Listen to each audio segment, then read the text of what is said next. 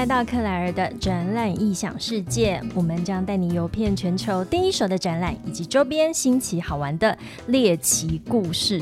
哎，今天是二零二三年开春第一路哦，真的吗？对，新年快乐！太太有荣幸了，先祝所有的听众新年快乐。我们二零二三有一个很重要的目标，就是要把百万听众拉为千万听众。太好了，好荣幸参与这个盛事。对，今天这个声音呢，也也非常的有精神哦。开春新年新希望哦，我的这一个系列要迎来的也是在。过完年农历年之后，就会迎来的是元宵，所以就会有很重要的台湾灯会这个活动。那二零二三年台湾灯会在台。北，我们一系列会邀请到非常多的来宾来跟我们聊聊这个展览，然后或者是说这个大型的活动，其实它筹备的时间非常的长，所以里面有很多的工作人员在里面付出他们的心力。那今天很高兴邀请到的是吉思会展事业群的李林怡协李 Lenny。Hello，大家好，我是 Lenny。刚刚问 Lenny 也是 Podcast 的初体验，对，害我有点紧张。超级喜欢，我们就喜欢这种开发初体验吗 的概念。但是呢，我就跟他说，来到我们这边哈，越松越好，好好。所以他现在已经给我整个躺到陷进沙发里面去了。而二零二三年台湾灯会在台北哦，其实 Lenny 不是第一次参与这种灯会大型活动的个服务了。对，应该是说，其实以吉斯来说的话，从二零一零年的台北花博，然后二零一三年的云林农博，二零一八的台中花博。对，那很荣幸，就是包含我自己跟公司都有参与这一些盛会。那大概也是从二零二零年开始，我们开始接触台湾灯会。嗯，那我们应该是说，从参与到实际执行，这应该会是我们的第三届的台湾灯会。哦，二零二零，所以你说如果第三届的话，中间就是刚好经历了最最辛苦的疫情。对对对，就是刚好呃碰到我们的这个疫情的状况，然后其实国外观光客都有。影响，所以应该这一次台湾灯会在台北也会是第一次国门大开，然后国际观光客回违三年之后来台湾。被你这样一说，真的是就是国境整个开放之后的很大型的一个活动。对，这就是应该是说，我们也都预期它会是国境开了之后的第一个所谓。城市庆典，它是国家的第一个开大门的庆典。哎，所以现在因理应虽然说台湾灯会在台北，然后应该是现在整个台湾应该要非常磨刀霍霍在迎接这些国际的友人。对，没有错。嗯，因为其实我们也发现这一两个月，自从国境开始解封之后，国际观光客其实来的状态也其实包含像我们公司在信义区，其实你也发现一零一的观光客好像有开始回流。有哈。那这一次灯会其实。呃，包含整个新一区、东区都是在我们的灯区范围里面，所以我相信这一个活动的确有应该会。让我们的整个你说旅游的商机可以有一些复苏或是回温，我相信它的一个相关的效益应该会是蛮乐观的。有哎哎，我最近在无论是在台北的闹区，或者是在城市里面走，或者是在比较偏远的一些观光景点，呃，南部我是还没有去特别注意，但是我觉得终于回归两年快三年的那个国，就是国外的友人的面孔陆陆续续回来了。有有有有有，包含可能你在一零一的那个。商品店，你有可能可以看听到开始听到一些日文 或是韩文的一些观光客，会觉得哎，真好像是蛮熟悉的。过去你都会觉得自己在信义区是外国人，但现在你就会觉得说，哎，好，终于有真的外国人。哎，我好喜欢这个形容词哦。以前在信义区觉得自己好像来到国外，因为你听外语的。机会好像比对，我觉得很有趣，好喜欢这个说法。好，所以呃，台湾灯会在台北今年的主主题叫做“光源台北”，试营运的时间是从二月一号到二月四号，正式是二月五号到十九号，其实为期两个礼拜，差不多。对，就是从元宵节，我觉得台湾灯会特别的就是它绝对是。正月十五元宵节当天开灯，嗯，月亮最大颗的时候，对对对，就是。那，所以这也会是为什么会说是我们新的一年最重要的一个国家庆典。哎，而且我今天 Google 了一下，看一下，因为今年是兔年，对，所以开始有一些跟灯会相关的兔子的设计灯具。对，还有小提灯，对对，就是前天吧，有开放，就是有已经有开了一个主灯的记者会。嗯嗯，对对对，所以应该也是暌违这么多年，终于有生效的一个主题的一个主灯这样子。是，所以兰妮今天来跟我们聊聊，就是策划一个展览啊，哈，或者是这样子的大型的灯会。其实这前面的前置作业，老实说，你现在应该是要在很忙的时候、欸嗯，对对，因为我今天其实是满档的，我是行程接着一个，硬是被我抓来录。是是是是，一场，因为我们想要让所有的听众了解，说一个大型的活动，这也是我们节目一直以来的核心理念了、嗯哦，就是周边新奇好的玩的猎奇故事，其实也包含了非常多的辛酸血泪史。嗯，来，今天就把你的辛酸血泪全部给我掏出来了哈。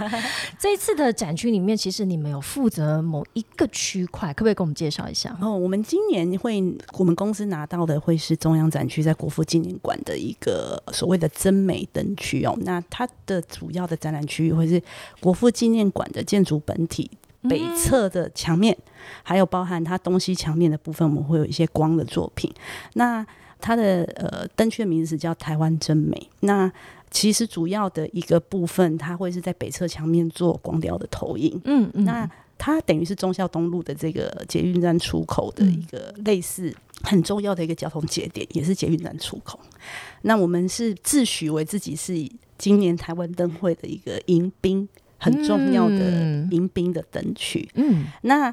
我们刚刚也提到，就是国境开了之后，我们要欢迎我们的国际观光客。是所以台湾真美，它讲的会是我们台湾很重要的生态、日常生活文化。那希望透过这个部分的光雕的表现，能够让外国人知道台湾很美的一些特色。那这一次我们的策展，我们邀了呃负责做三金动画的团队是。Do something 团队来做整个光雕的内容，哦，那整个光黄金我们找的是姚仲涵老师来做整个光雕的作品，那他会是结合国父纪念馆，就是王大闳建筑师的一个建筑，他透过光影的一个设计，去表现国父纪念馆建筑很特别的一个地方对，。光是透过你这样子的口述，我就已经可以去想象那个画面。因为国父纪念馆它是一个非常大型的建筑物，而且在墙面上面它可以投影的这个面积也是规模本身就是非常大的。那这个内容上面要去呈现，无论是我们自己的国人或者是国外的友人，可以看到台湾最美的那一面哦。嗯然后，而且我很喜欢你刚刚讲一个概念，就是你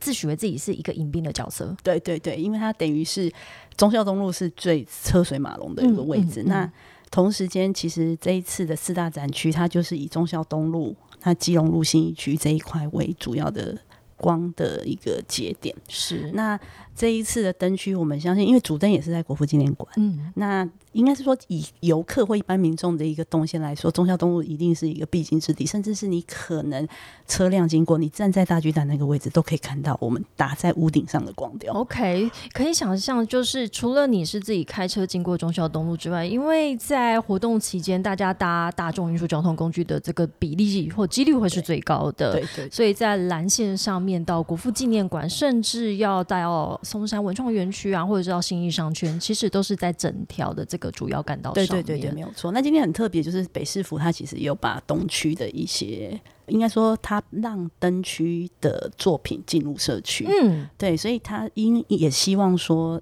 这个很特别，等一下也应该会给分享到，就是说它是一个城市型的灯会，相较于其他城市来说，它其实要克服的一些困难点更高啦，因为民众的影响，它的交通，它可能晚上的一个回家的路线，我突然想到，会不会晚上原本以前回家就是这样，然后突然走又走到一半就，嗯，这这边怎么多一个亮亮的对，因为像我们公司就是在灯区里面，所以我们就会跟同事说，哎、那那一段时间可能上下班时间，大家都要斟酌一下，赶快逃离非常重要黄金，就像跨年，其实新一区的公司嗯都会提早下班。那提早下班，赶快远离差不多差不多的意思。但我觉得这次的，因为是台北是一个都会的很密集、人口密集、建筑物也很密集、交通也密集的一个地方，所以这次的城市型灯会其实反而会让我更期待，因为我我印象中以前无论是如果在其他城市所举办的灯会，它其实都是在一块很大的腹地，没有错。那，大家聚集在那个地方，然后所以你同时可以看到到非常多各式各样的展演或灯具哦。但是这次所谓的城市型灯会，代表说其实你是要走进呃我们所熟悉的生活街道圈巷弄，对。对，那它有可能是呃，在你不经意的时候，突然有一种光影，或者是在一个角落，哎，它出现坐落在那里。对，没有错，嗯嗯这是我觉得城市行灯会比较不同于以往，还有比较迷人的地方。那有没有因此比较辛苦呢？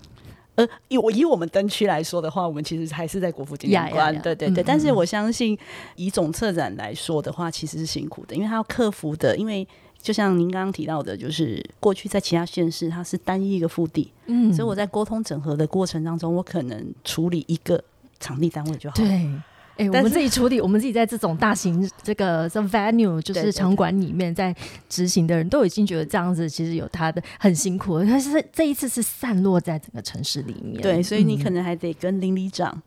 跟社区、跟公庙，商家，还有公庙，哎，公庙都会有，嗯，嗯因为因为为有传统花灯，都会有公庙的是在里面。对，所以嗯。应该是说，以台湾灯会来讲，本来它就是一个一开始开春祈福。那过去其实，嗯，这样会透露年龄吗？就是想听，小时候我们的灯会都是在庙口看，不要跟我，说这上一次的台湾灯会在台北，你有看过？应该是有的啦。二十三年前、欸，我没有，因为我不是台北人，这这是原因的。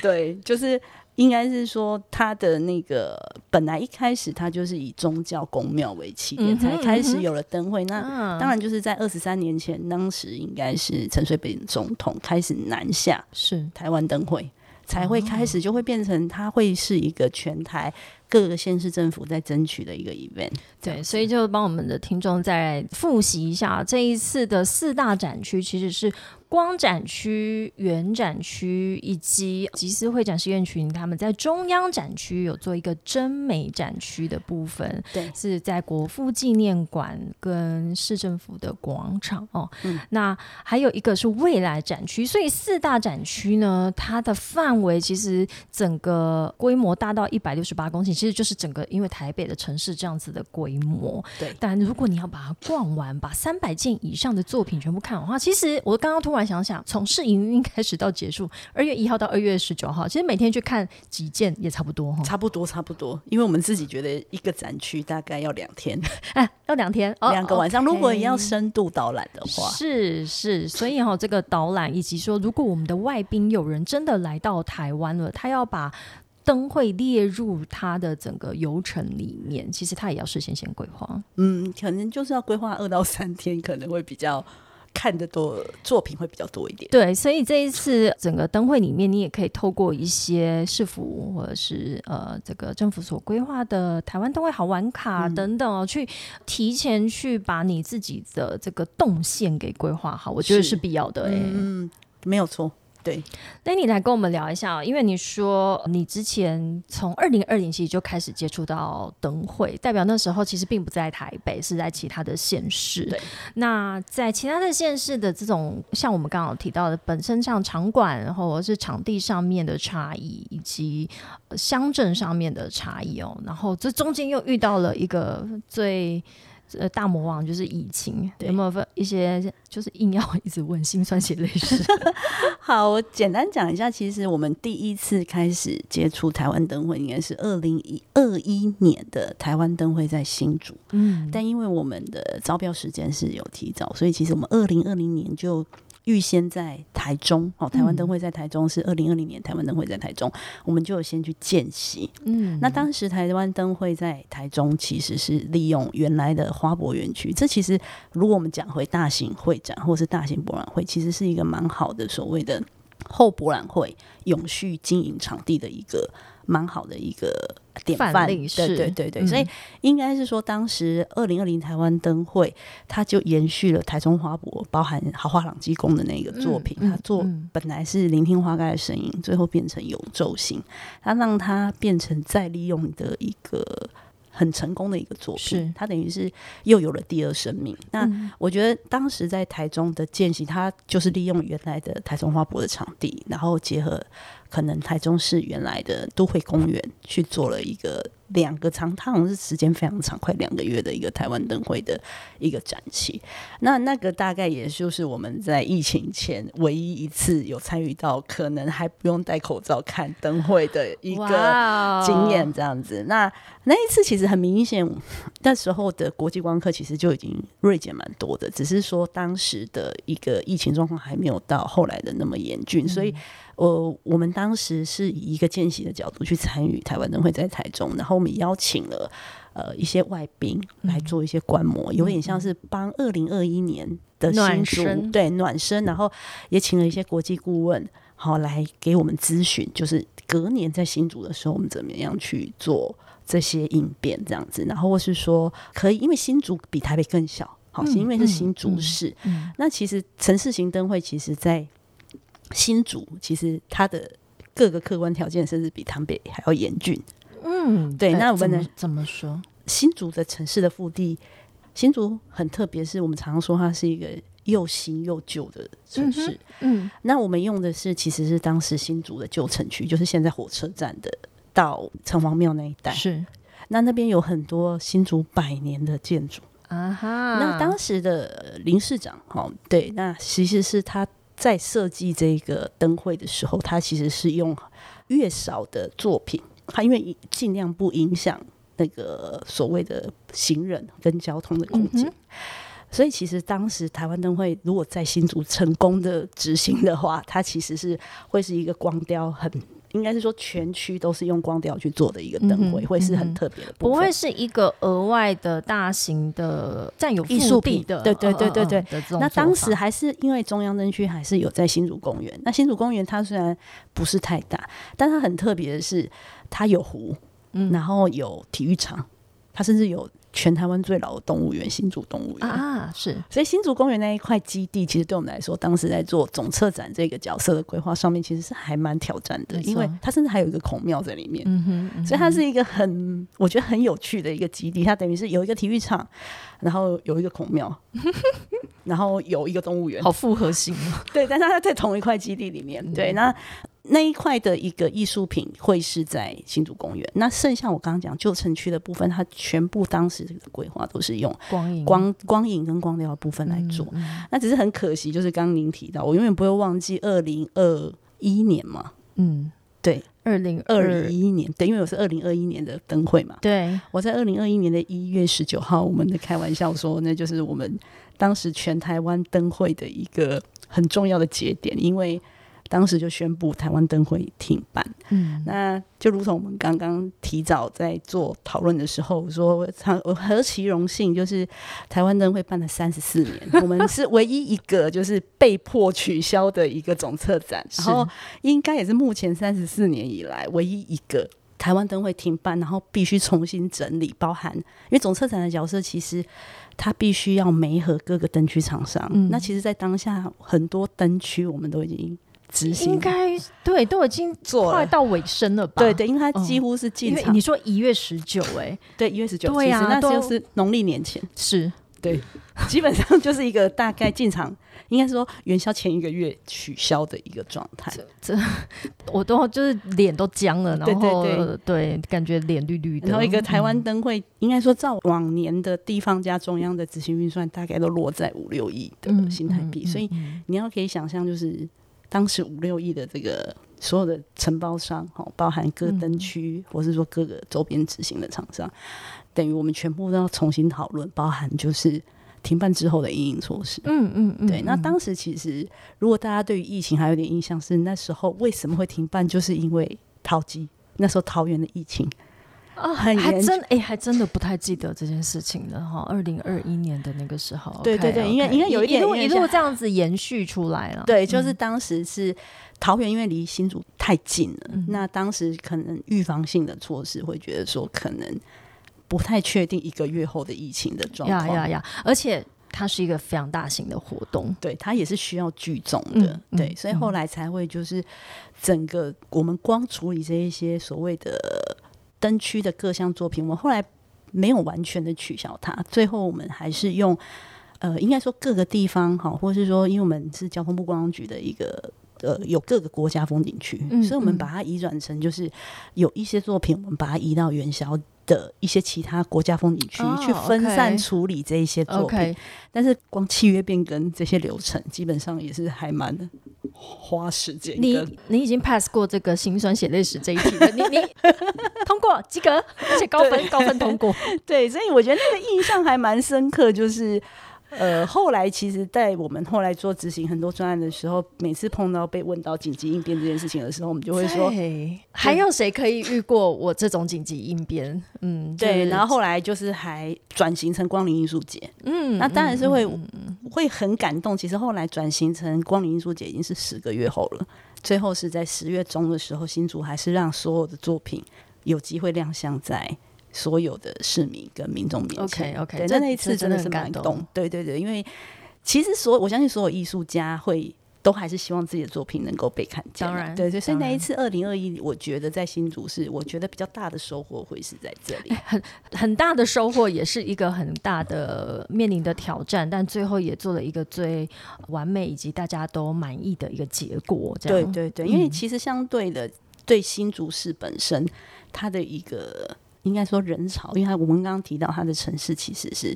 他们可能没有办法承受住这么大的人流在，你想新竹火车站很小，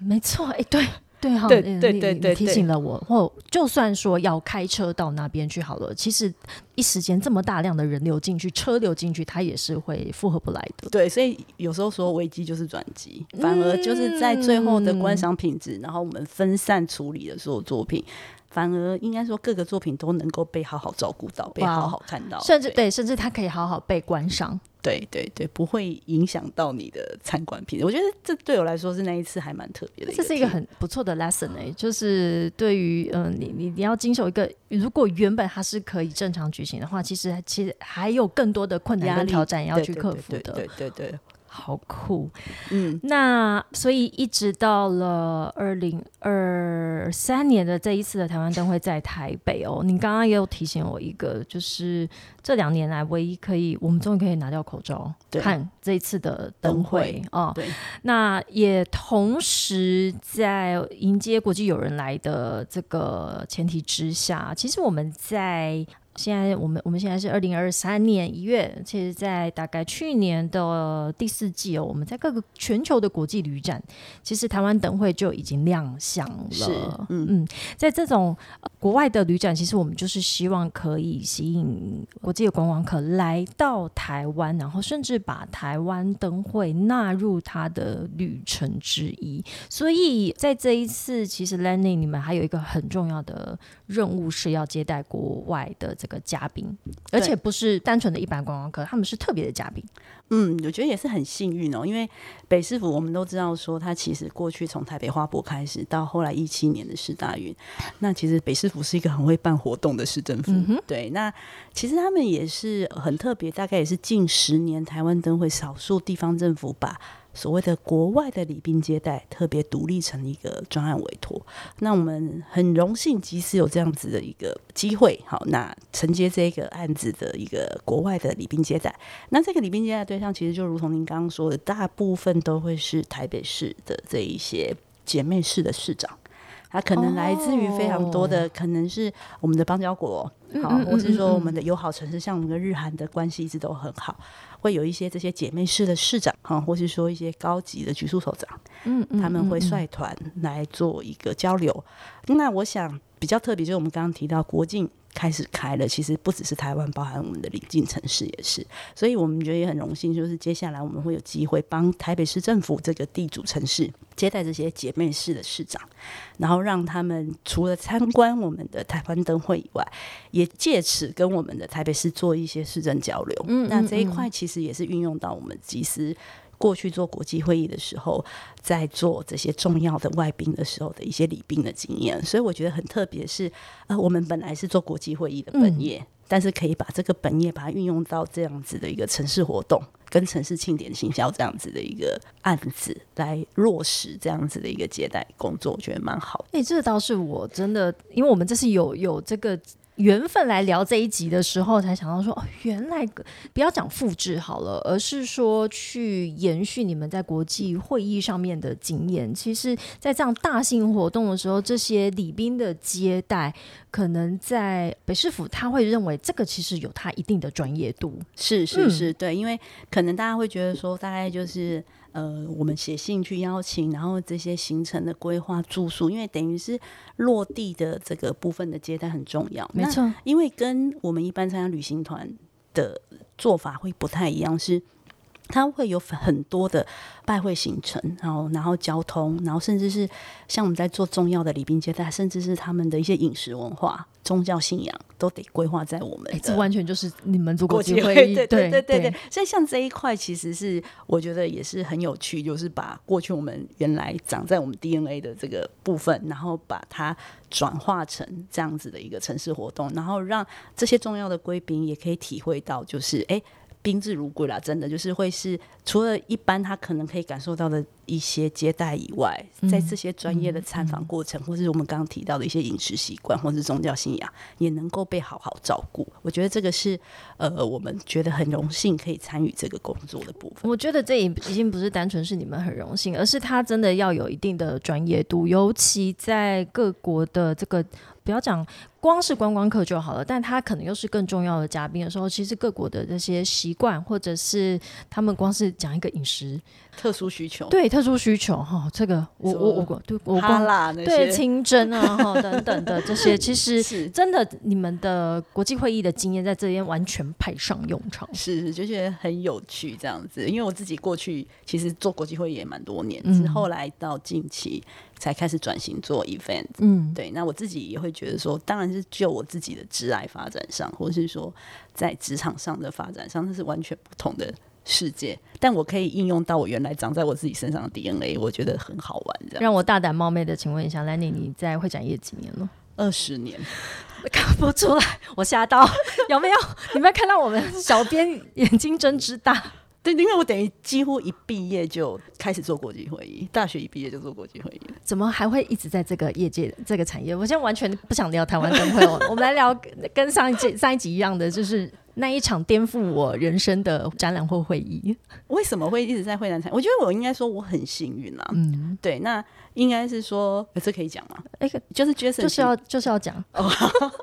就是 Jason，其实就是我们公司执行长，其实本身就是我在大学的老师啊。对，那他其实当时是一门选修的课，他教的是国际会议管理实务。嗯那应该说，我其实也是一个从小就一直玩社团的，我喜欢团队工作、办营队那样子。然后第一次接触他的课，我就说：“哦，怎么会有原来这世界上存在一个工作是跟我办营队啊很像有有像有像很像，很像？”对，因为你还是要你也是要处理所有学员的食衣住行娱乐嘛。就是一直在问题解决。对对对，然后然后你会接触不同的人，嗯然后设计不同的主题，你也是需要办晚会。只是我们从从萤火晚会变变成成 在饭店的晚在五会，星级饭 对对对对对。从要生活到对对对，所以所以其实当时就会觉得，哎、这个这个产业很迷人，对，所以就就这样，然后一毕业就进集思。是。那当然就是后面我因为职业发展，我后面有离开过一段时间，但我还是在会展产业，嗯。对，然后后来又再回集思之后，也一样就是做国际会议，然后但后来没有太长的时间，我就开始转型做台中华博，嗯，那，就开始接触 event。那这个对我来说其实是一个蛮不同于以往的挑战，所以我觉得虽然说我一直在同一间公司，可是我一直在挑战不一样的可能。OK OK，所以我觉得我虽然没有换工作啦，可是我一直在越级打怪，就是因为你的客户的样貌，因为你一定可以理解做会议、做展览跟做城市活动的客户长相你。刚刚用越级打怪，我现在脑子里面突然有很多画面，就是每一个客户是什么样的妖怪。对，所以很多时候可能不见得是客户，你 周遭的这些供应商啊，或是 也有时候会变单位形，对对对对对，所以我觉得我自己会，就像我们刚刚提到，就是即使我碰到疫情，嗯，对，嗯那这些对我来说，当应该是说我们那一年我们的机关其实都是还蛮好的对，的对象，但是那个怪就会变成是碰到这种不可抗力的状况的时候，我们怎么去克服每个阶段的困难？对对对，所以这个就是有点题外话啦，就是我自己直来上面，是因为我觉得我一直在挑战不同的可能，可能跟我自己所谓的那个。冰山底下的人格特质，因为我超爱聊这个，觉得？什么？台湾台湾？不聊这个，对，所以我会觉得你是说你的对对，我也很喜欢用冰山冰山理论的，对对对，所以我会觉得可能是我冰山底下的那个什么需要被满足成就感啊。OK，好，所以会展这个产业其实它一直在多年来，嗯，一直给你源源不绝的新鲜感跟成就感。我觉得有很大的原因是这样，因为。过去做会议可能来自于客户的肯定，可是我觉得开始转做这种大型活动，其实更大的成就感来自于他在新闻上的曝光度。还有，嗯，我不确定总经理有没有这种感觉，就是有时候在做会展，其实家人很常不知道你在干嘛。我们。对你讲讲啊，你回来台湾了啊？你现在人在哪里？对对对，然后你好像没有办法跟他细部说到说，哎，我的实际内容是在做什么？那可能跟我们过去做国际会议，它很小众。那即使是说像贵公司做这种展览，他可能哦有一个概念，但是你说细部到工作内容，他们大概没有太多的理解，因为除非我们就是对一般消费展，他们可能更容易理解。是，可是你说像对专业展，或者是说专业的国际会，他们很难理解。但是。我觉得我现在成就感反而是来自于我的朋友终于知道我在干什么了，因为然后我的活动，嗯，我的活动他们终于可以来参加了。哎，你你一语要点醒我，你的你我我开，可能会话题聊太远，差题太远。我我顺我顺便跟跟我们小编说一下，说这冷气有点冷，可以帮我调小一点。因为我家人也是，因为我们做展览，所以他们有时候就会跟着我想要去看展览，就想说，哎，汽车零配件展，想要跟我进去，他们以为会看到什么厉害的东西，结果都是拆解掉的 零件、零组件，然后他们就会悻悻然的说，哦，啊，好了，登档啊，这登档，然后就离开这样，所以。被你这样一讲，我做 podcast 好像也是为了要让人家理解，说我到底在做什么。对，我觉得那个初心还蛮重要的，因为我觉得会展产业，我常常像我现在有机会去学校分享一些会展产业的一些案例啊，或者新的。我自己有一直有一个小小的励志，就是我希望有一天我们一起努力，就是让台湾人知道到底会展产业在做什么。我们一起，真的，我觉得那是一个很重要的使命，因为就像我刚刚说，我从我这样从事这个产业二十年，但每次我只要亲戚朋友问我说我在做什么，最后我不知道你有没有这个困扰啦，就是我自己会说嗯嗯，公关公司。你知道我怎么解决这个困扰吗？我现在就是把我的 podcast 给大家听，所以你下次也可以分享我的 podcast，就是跟他说哦，对，因为我们展览真的非常多元哈，那我你不用听啊，不，我我反正我一时也讲不讲不清楚，你也不一定可以马上接收，但是就丢给他听之后，他会发现哇，怎么这么多？哎，有一些人真亲友真的因为这样认真的听了。之后才理解，然后在下一次碰面的时候，哎，我们就开启另外一个话题。对，那我朋友其实是开始我做灯会，或是说我前面说我做博览会，嗯，他们因为就是一般我们的对象就是一般的观众，他不会有像我们专业展或专业国际会议会是比较受限在呃受邀的群众上面，他们参与度就会很高。然后我所谓那个成就感，已经不是来自于客户给你的肯定，而是。我印印象很很深刻，就是我自己的国中同学闺蜜哦，真的是国中同学。然后她带她的两个小孩到新竹来给我探班，然后看完我们的光雕秀之后，他就说：“哎，你我觉得你超屌的，嗯，就是我原来我有一个朋友会做这个，他觉得嗯他可以出去跟人家哄嗓，然后觉得自己。”很骄傲，而且他还带着自己的小孩子、先生，然后亲人来看，说：“你看，这是我的同同学做的。”对对对。然后可能像，因为他就是一个对外的活动，所以可能像是我很久没有，就像您刚刚提到的，很久没有联络的亲戚，然后或者说以前互动没有那么密切的长辈啊，或是亲戚，然后他们会就是拍完照打卡。然后写我妹做的，就是你会知道他们会有一种很潜在的一种啊，好了，成就感满满哦。对对对，所以你会觉得哦，好，我终于做了一份就是大家都可以理解的工作。OK，但很多时候你就会觉得说，哦，你做这份工作好像已经不是为了公司，或是为了你就成就一个专案，当然是一件很重要的事情。那公司的品牌能够得到曝光，我觉得也很重要。但我自己会觉得啦，私私心会觉得说，哦，我终于有一个工作是跟大家有关联，然后大家知道我在做什么。那过去那几年的努力都是为了现在，哇，到到这个份上了，就是你你那些经验的累积都是为了成就现在。但但但也不会言的说。这一切，你今天有这个能量去执行这样这么大型的专案，也是因为这么多年来在会展里面累积的经验跟所学。是是是，所以我会觉得。我讲回我们的职业发展的这一块成就也好，或是说为什么会待这么久，真的是我觉得热忱很重要了。嗯，然后再来就是他的成就感开始给我一些不一样的化学变化，这样子。对，哎、真好哎、我真的没有想到今天这一集会录成最后这个结结论。我们这这这后面还有什么题目啊？就好像也不用聊了哈。我想今天 Lenny 虽然是代表集思会展事业群，但是也主要也是你在整个会展的经验里面哦，你也从不同的专业里面去发掘不同的自己。对，对，然后借由这次二零二三年台湾灯会在台北，其实你们同时也去执行了两个不同的专案，有有灯区的策展，也有外宾的这个接接待待。对，嗯嗯，还有一个是导览，对，要聊吗？想聊一下好啦，导览是帮谁导览？导览什么？哦，好，就是北师傅也是也是这近十年来，我就是第一个把，因为过去我们参观灯会大概就是走马看花，哎、对啊，不就是自己去看就好了吗？对对那个因为不用买票，那是要导览什么？对对，所以台湾、其实今年北师傅很真的很用心，他们还特别拨了一笔经费，嗯，然后开了一个这样子的一个导览服务案。那当然服务案当然就是除了我们印象很深刻的，应该是说必须要照顾到的外宾，嗯嗯外宾或是贵宾团体，他需要有外语导览，我们会针对不同的语言，哈，我们给了中英日韩四个语言的导览，是提供给这些重要的外宾去做预约。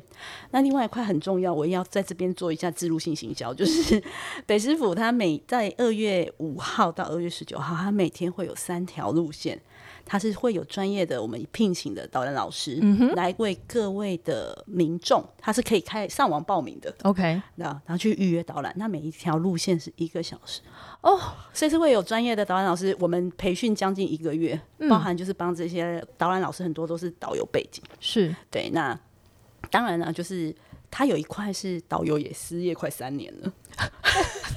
对，那为什么今天都有很多催泪的时刻？对，那当然借由这样子的一个工作，也是让他们重新，因为重新拾起，就是对于导游的这一块的一些热忱，嗯然后也可以服务嗯到我们的群众。那所以呢，我们的呃每天都会有三条固定时间的定点导览，就是三个一现个小时。在可以开始预约了吗？呃，还没有，要看北市府预计什么时候开，但是届时应该最我不是很确定时间，但是应该会是在